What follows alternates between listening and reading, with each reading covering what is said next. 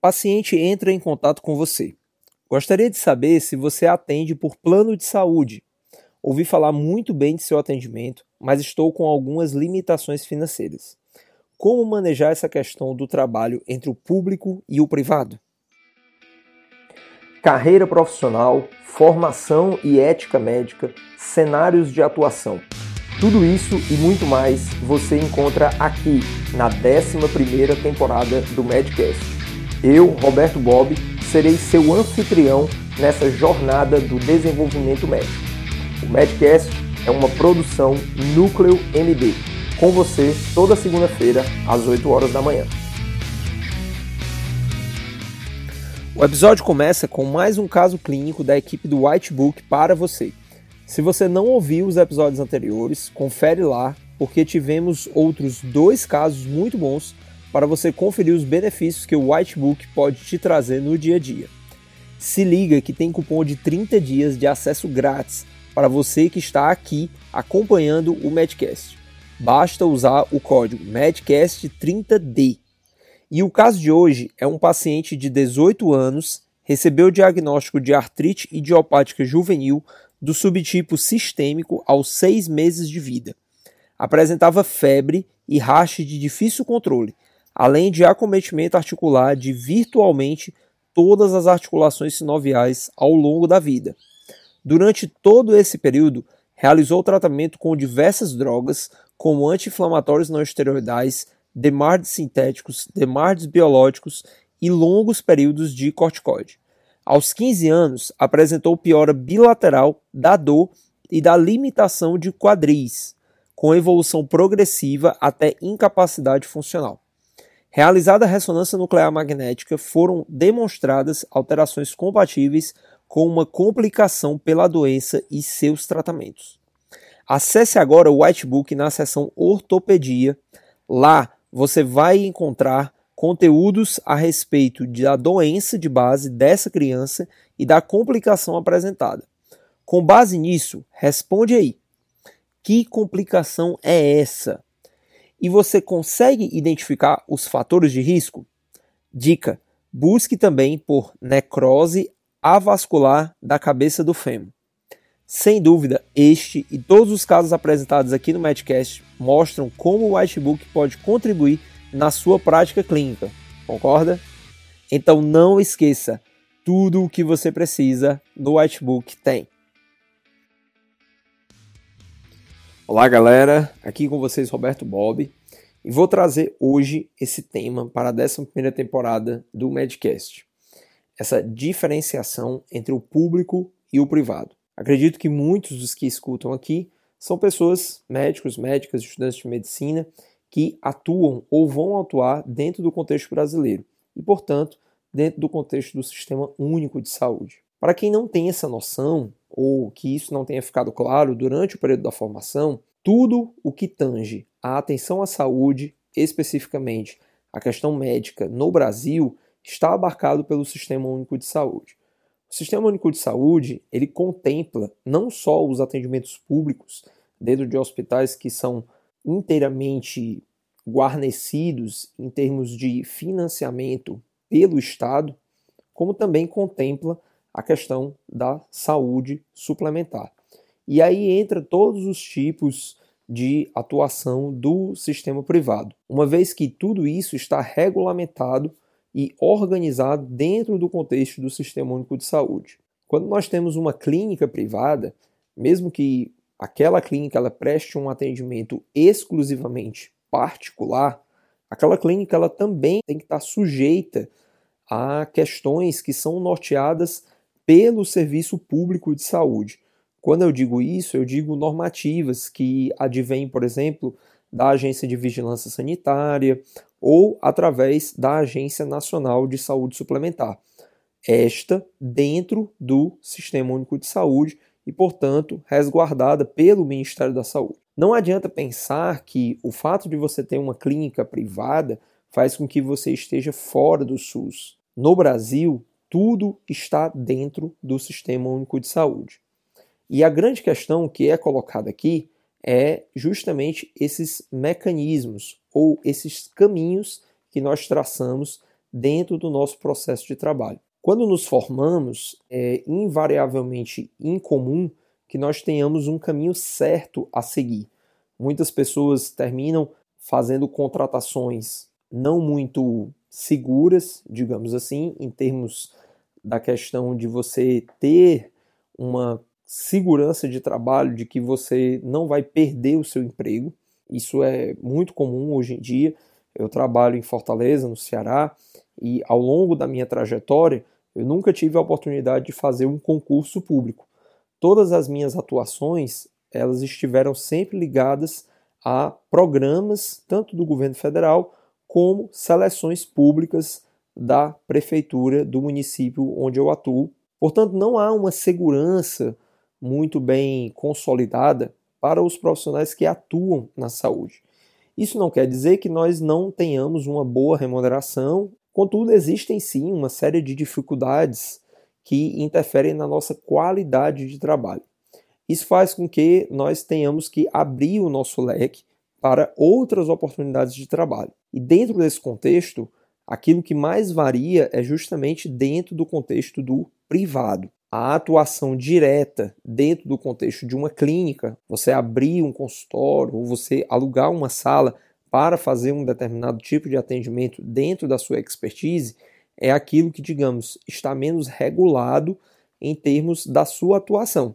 Se você se sente seguro, segura para que você desempenhe um determinado tipo de trabalho e que você oferte isso à população, não há muitas restrições sobre que tipo de atendimento você possa fazer. E isso eu digo, inclusive, em termos éticos. Você apenas não poderá publicamente dizer que faz um tipo de atuação dentro de uma expertise para o qual você não tenha aquela determinada formação. Ou seja, eu não posso dizer que atuo dentro da área da endocrinologia sem ser um endocrinologista. É necessário para que você faça essa atuação e principalmente para que você publicize isso, que você tenha a devida comprovação através de residência médica ou titulação. Fora isso, a gama de atuação ela é muito ampla, portanto, nada impede que você tenha o seu consultório para que você atue em um determinado tipo de campo da medicina, prestando o serviço de saúde à população de uma maneira geral. Outras formas de atuação, elas também ocorrem através de formatações de organização que hoje existem dentro do campo da medicina. Para citar, nós temos a questão dos planos de saúde, que eu trouxe dentro do contexto da abertura do episódio, como também a organização através de cooperativas. Todas essas questões, elas devem ser muito bem analisadas por todos nós, médicos, médicas, que atuamos, para pesar dentro de um contexto de custo-benefício e por isso ter em mente sempre essa questão da balança do quanto que você vai se dedicar a uma prestação de serviço e o quanto que aquilo vai lhe remunerar. É preciso ter em mente esse tipo de dimensão porque muitas vezes nós nos submetemos a determinados tipos de contratações, seja através da vinculação de planos de saúde, ou seja através de cooperativas, e isso implica seguir vários determinados tipos de regras que nós precisamos estar alinhados para poder nos manter na atuação daquele determinado grupo de atuação ao qual nos vinculamos. Então, o contexto de atuação, seja no público ou no privado, ele não difere do contexto em que nós exercemos a medicina. Nós temos que sempre exercer a medicina de forma igual. Não dá para que a gente faça uma diferenciação do modo como eu atendo dentro do serviço público com o modo que eu atendo dentro do serviço privado. Isso muitas vezes é foco de questionamento. Então, um determinado profissional ele atua de uma maneira, digamos, mais qualificada, ele se dedica mais dentro de um contexto privado, em detrimento de como ele se dedica dentro do contexto público. Isso é algo muito grave e é preciso que a gente tenha em mente que isso não pode ser um marco na diferenciação do quanto que nós nos dedicamos ao cuidado e à atenção aos pacientes que nós atendemos, independentemente da forma como nós somos remunerados ou do vínculo que estamos tendo de acordo com a forma com que esses pacientes nos procuraram ou é, chegaram até nós. Agora, um contexto que precisa ser levado muito em consideração é que, dentro do contexto público, geralmente nós temos uma restrição de como as pessoas conseguem nos acessar. Falando especificamente da estratégia de saúde da família, é muito patente a questão do, da geolocalização. Ou seja, eu, por exemplo, que trabalho dentro de uma unidade de atenção primária, eu tenho como responsabilidade, em termos de atendimento, a população de um determinado centro geográfico. Mais especificamente, eu trabalho aqui em Fortaleza, num bairro chamado Barra do Ceará. Com isso, excluem-se do meu atendimento as pessoas que não pertencem àquela área geográfica. Hoje, nós temos um contexto de atendimento que se chama demanda espontânea, que me obriga, digamos assim, eu, eu, eu preciso atender quem quer que seja que busque o atendimento na unidade de atenção primária, independente do local onde essa pessoa mora. Contudo, eu não estou responsabilizado por manter o acompanhamento daquela pessoa, uma vez que seja identificado alguma condição que precise de um segmento a longo prazo. Ou seja, dentro do contexto da longitudinalidade, aquela pessoa que vai precisar ser acompanhada ao longo do tempo, ela obrigatoriamente vai ter que estar vinculada a uma equipe de estratégia de saúde da família, vinculada à atenção primária à saúde, do local onde ela mora. Se naquele local onde ela mora não existe equipe, por qualquer motivo que seja, isso não faz com que eu assuma a responsabilidade por cuidar daquela pessoa. Então entenda que nesse exemplo que eu coloquei, existe uma limitação para, por exemplo, a situação que eu coloquei na abertura do episódio. Uma pessoa que busque o atendimento comigo, se ela não reside na área de cobertura da equipe que eu faço parte, eu não tenho obrigação sanitária de acompanhar aquela pessoa ao longo do tempo. Já dentro do contexto privado, a situação é completamente diversa a esta que eu acabei de apresentar, uma vez que não há necessariamente uma vinculação por meios geográficos. Se a pessoa por algum motivo identifica que você é um bom profissional, então ela busca que você, a você para os seus cuidados em saúde. Dentro desse contexto apresentado, você consegue imaginar de que maneira nós iremos evoluir a partir de hoje para frente, de que maneira tem sido a sua experiência dentro do seu contexto de trabalho para os anos que virão? Deixo essa pergunta para que a gente possa refletir um pouco. E aí, MD, tudo certo? Espero que você esteja aproveitando cada minuto aqui do Medcast. Meu nome é Daniel Coriolano, também sou médico e passo aqui para convidar você a conhecer o Profissão Médica Black. É só entrar profissionalmedica.com, é a nossa comunidade de aprendizagem que tem três pilares. Renda passiva, você vai aprender conteúdos relacionados a como investir. Renda ativa, com performance, você vai ter acesso a conteúdos para um melhor posicionamento de mercado, marketing e temas associados.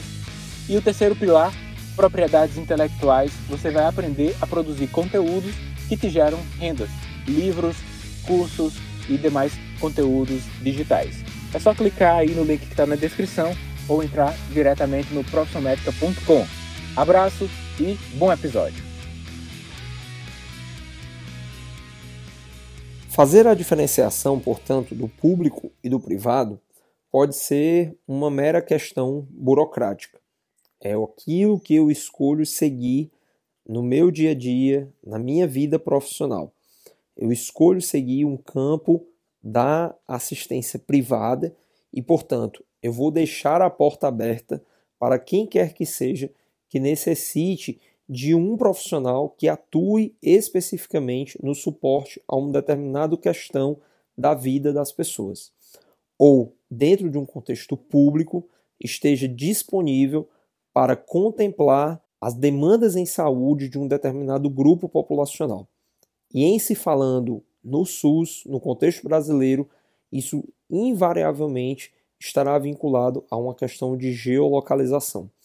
Portanto, a ideia do Sistema Único de Saúde é estar cada vez mais próximo das pessoas. Infelizmente, isso nem sempre é possível. Existem demandas de determinados contextos de vida, de pessoas que nos buscam, que exigem uma expertise que nós só vamos encontrar em serviços muito especializados dentro do contexto nacional. Então, a grande questão aqui colocada, a diferenciação entre o público e o privado, é entender em absoluto que, primeiro, tudo está contemplado dentro do Sistema Único de Saúde. E segundo, que uma coisa não exclui a outra. Você pode muito bem fazer uma atuação dentro do serviço público, prestando serviço àquelas pessoas que são direcionadas à sua atuação dentro de um contexto de expertise ou dentro de um contexto de geolocalização, como é o contexto da atenção primária, mas isso não exclui que você também tenha as portas abertas dentro de um contexto do setor privado. Aquilo que precisa ser realmente considerado a todos os profissionais é que não devemos fazer uma diferenciação entre essas duas formas de atuação.